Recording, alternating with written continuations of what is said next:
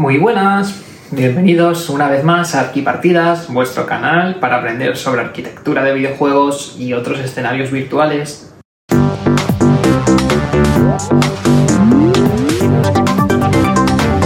En esta ocasión vamos a ponernos un poco vikingos porque vamos a hablar del videojuego Valheim. Quiero empezar este vídeo un poco distinto a los demás porque con este juego tuve una experiencia muy curiosa que quiero compartir con vosotros. Tenéis que saber que en la historia de la arquitectura diferentes arquitectos y estudiosos de la misma generaron diferentes tratados escritos en los que explicaban su forma de ver la arquitectura y cómo se tenía que construir. Algunos de los más importantes pues son, por ejemplo, Vitruvio, que quizá os suena por el cuadro de Leonardo da Vinci, pero no tiene nada que ver con este hombre. Con su obra Los 10 libros de arquitectura, que es mundialmente conocida y, si no recuerdo mal, creo que es el primer tratado de arquitectura que se conoce. También es importante el libro de Realificatoria de León Battista Alberti, otro de los tratados más importantes, y también después, tomando el nombre de los 10 libros de arquitectura de Vitruvio, Andrea Palladio escribió los cuatro libros de la arquitectura. Todos ellos son estudios, claro, muy acordes a su época, de cómo se construía en ese momento o incluso de cómo ellos pensaban que se tenía que hacer. Pero no dejan de ser estudios muy importantes que se deben conocer en la historia de la arquitectura para entender un poco cómo se ha ido construyendo a través de los tiempos. Bueno, de todos los tiempos no, de la época de Vitruvio que nació se supone que entre el menos 70, menos 80 antes de Cristo y murió en el 15 pero aún así es bastante tiempo que se puede analizar y aprender a través de los tratados que han ido escribiendo todos estos grandes personajes. Pues bien, hoy os quiero hablar de un tratado en concreto que quizá no es de los más conocidos, pero que conviene también que conozcáis y lo curioso es cómo se relaciona con Valheim. Se trata del ensayo sobre la arquitectura escrito por el abad Marc-Antoine Logier en 1753. ¿Eh? Como he pronunciado Logier, ¿eh? Mm. Y lo curioso de este tratado es que parte de lo que explica la teoría de la cabaña primitiva, que ahora veremos a continuación, se puede aplicar y conocer muy bien a través de Valheim.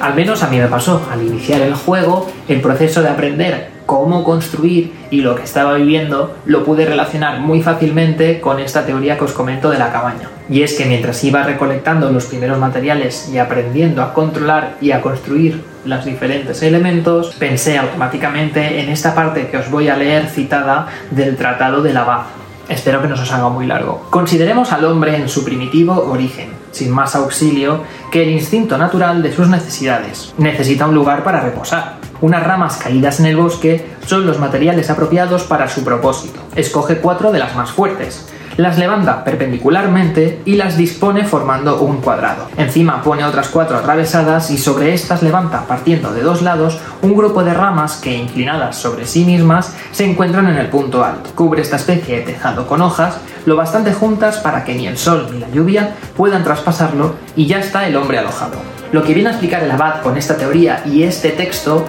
es la facilidad para crear un refugio básico con los elementos naturales más cercanos. Es decir, levantando cuatro ramas, no ramitas, sino consideremos unos troncos bastante potentes, como en el dibujo de la portada que acompaña al tratado. Levantando estas cuatro ramas a modo de pilares ya tenemos una estructura básica que podemos aprovechar para, cruzando otras ramas en las direcciones horizontales del techo, poder cubrir y dar cobijo al usuario. Es una forma reduccionista de ver la construcción y de relacionarla con la naturaleza. Para entender el por qué hay que analizar un poco el origen del tratado y ver de dónde viene y hacia dónde se dirigía. Tenéis que pensar que el tratado salió en el 1753 arropado por los cambios que la Ilustración estaba introduciendo en el siglo XVIII. Lo que Abad defiende en todo el libro o tratado es la forma de cómo debe ser la nueva arquitectura que debía huir de todo lo que el abad no consideraba digno de ella o que sobraba y que se vería apoyada por todos esos elementos positivos que él quería reforzar a través del escrito. Según Lilia Maure, la traductora y editora del texto en la versión que yo tengo, era el primer texto que rompía con las normas de la arquitectura del Renacimiento con lo cual es muy importante. En la época podríamos estar hablando de que era algo muy moderno. Laugier obtuvo la síntesis de sus ideas de la unión del racionalismo francés y del empirismo británico. Del empirismo se apoyó en la experiencia emotiva, es decir, el placer visual que la obra genera en aquel que la está percibiendo. y del racionalismo extrajo la vuelta a la naturaleza, esta que comentábamos como la de los elementos materiales que encontramos en Valheim. La búsqueda de la esencia de la arquitectura que se materializó en este modelo teórico que era la cabaña primitiva. Lo bueno de Valheim es que no solo pude percibir este texto y estas ideas a través del juego, sino que pude crear mi propia cabaña primitiva, como estáis viendo, me quedó maja, ¿eh? Y poder explicar y racionar así este importante momento de la arquitectura a través del juego. La belleza y la potencia de este arquetipo que planteaba Launget de la cabaña reside en su simplicidad. Como os he explicado al principio, con muy pocos elementos vertebradores es capaz de crear este modelo y además asociarlo con elementos de la naturaleza como troncos y ramas. Así que realmente el modelo de la cabaña solo necesita los elementos que os planteaba en la cita del inicio y que además se pueden ver en las ilustraciones de la cubierta del tratado. Cuatro pilares, cuatro vigas y una cubierta inclinada. Estos serían un sistema vertical, un sistema horizontal y su cobertura. El abad dirá en el tratado que cualquier añadido a este sistema, a estos elementos tan puntuales, es totalmente prescindible, un ornamento sin sentido. Es importante que recordéis este punto que comento sobre el ornamento porque unos 150-160 años después, el arquitecto austríaco Adolf Loos escribiría un texto llamado Ornamento y Delito en el que vendría a decir exactamente lo mismo, que el ornamento en la arquitectura sobra, que podemos prescindir de todos los elementos que no den sustentación al edificio o que no sean esenciales que estén ahí. Pero bueno, no os tenéis que preocupar de eso todavía porque es en el 1910 pero sí que es interesante ver que la historia de la teoría de la arquitectura tiene también estos vaivenes y estas formas de relacionarse y de volver desde el pasado al presente, a tiempos modernos. Es muy curioso e interesante. Esta forma de la de reducir los elementos esenciales de la arquitectura a aquellos que se pueden obtener de la naturaleza para generar su sistema, será la base que utilizará en el tratado para analizar los diferentes órdenes arquitectónicos dórica, dórica, jónica,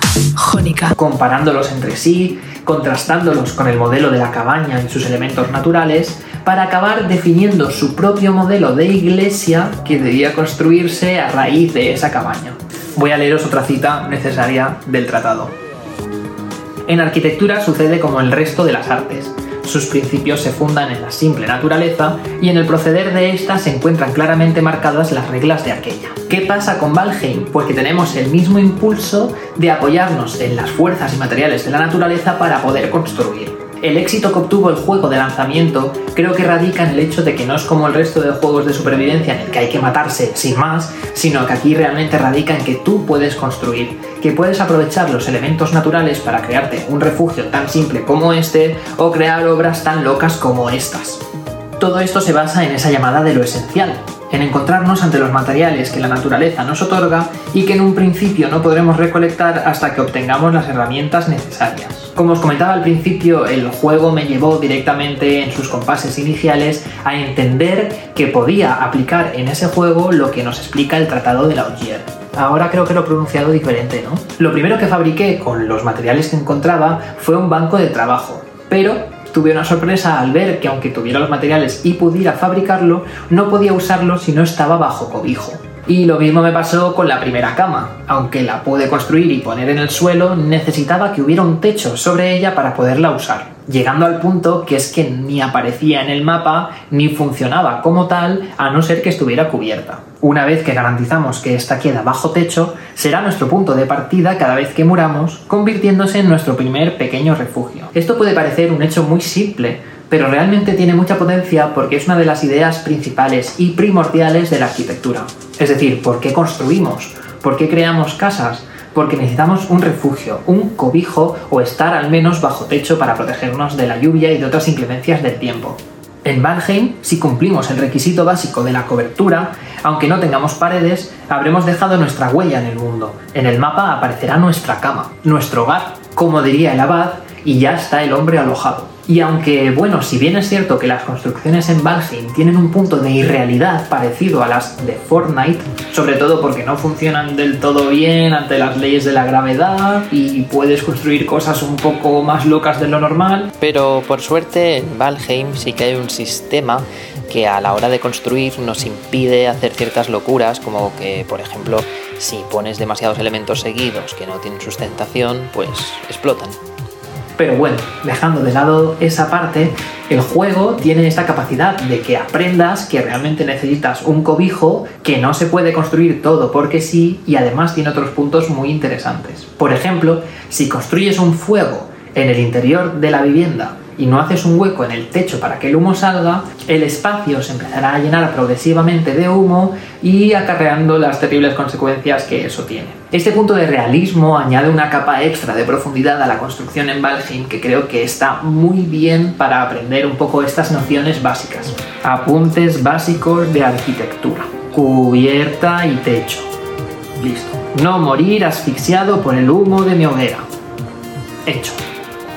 Estos apuntes de realidad en la construcción dejan ver que, aunque el inicio del juego se base en la teoría más reduccionista de Laugier y baste con los elementos básicos para tener un refugio práctico, el juego utiliza esto como punto de partida. Pero como habíamos visto antes, esto no implica que tú puedas llevar el juego a extremos insospechados. Al igual que en el tratado, Laugier dice explícitamente que quiere incitar a los jóvenes para que construyan mejor, Valheim tiene esta capacidad también en los jóvenes que lo prueben y es que gracias a la naturaleza virtual que encontramos en el juego, podemos ser partícipes de esa vuelta a lo esencial que defendía Laugier, que a partir de la relación con lo natural y sus recursos, permite al jugador generar construcciones cuyo valor y solidez dependerán de su talento para combinar los materiales y elementos constructivos disponibles. Así pues, la grandeza de Valheim es introducir estos conceptos interesantes sobre naturaleza, arquitectura, ornamento y el cobijo o incluso la necesidad de ventilación para todos aquellos que lo jueguen. Son apuntes de arquitectura simples y básicos, pero muy necesarios en la formación de cualquier arquitecto. Si no, no habría habido tratados para ello.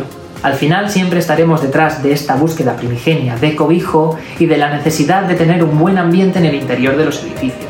Y con todo esto sobre la mesa, ¿pueden Valheim o Minecraft ser buenos ejemplos para espolear las mentes de jóvenes arquitectos? Evidentemente son juegos que no te van a explicar cómo construir en la realidad, por lo que decíamos, porque tienen leyes físicas que no se acaban de cumplir, pero creo que son una buena chispa inicial para todos aquellos que después de echarle horas y horas creando y construyendo en estos mundos virtuales, quieran poder desarrollarlo e ir más allá en el mundo real. Gracias a estos títulos se pueden encender en ellos la chispa de la construcción y sus ganas de dejar su propia huella en el mundo con sus creaciones. Y esto es todo por hoy. Como os decía, ha sido un poco especial porque hemos hecho como un pequeño estudio de temas un poco más históricos de la arquitectura, pero creo que es muy interesante que en obras recientes como Valheim, que es del año pasado, ¿no? De 2021, se puedan aprender y ver todos estos temas tan interesantes como la cabaña primitiva o poder hablar de tratados de arquitectura. Me parece fantástico y un ejemplo un poco distinto de los que estamos viendo en el canal en estos primeros compases de nuestra aventura. Espero que os haya gustado mucho, como siempre, tenéis la caja de comentarios para añadir todo lo que queráis, me podéis contactar por redes, espero que os suscribáis, que estéis aquí para seguir con todos estos vídeos y todo lo que estamos viendo a través de los videojuegos sobre arquitectura y urbanismo y que esperéis con ganas el siguiente vídeo. Cuidaos mucho y seguid jugando.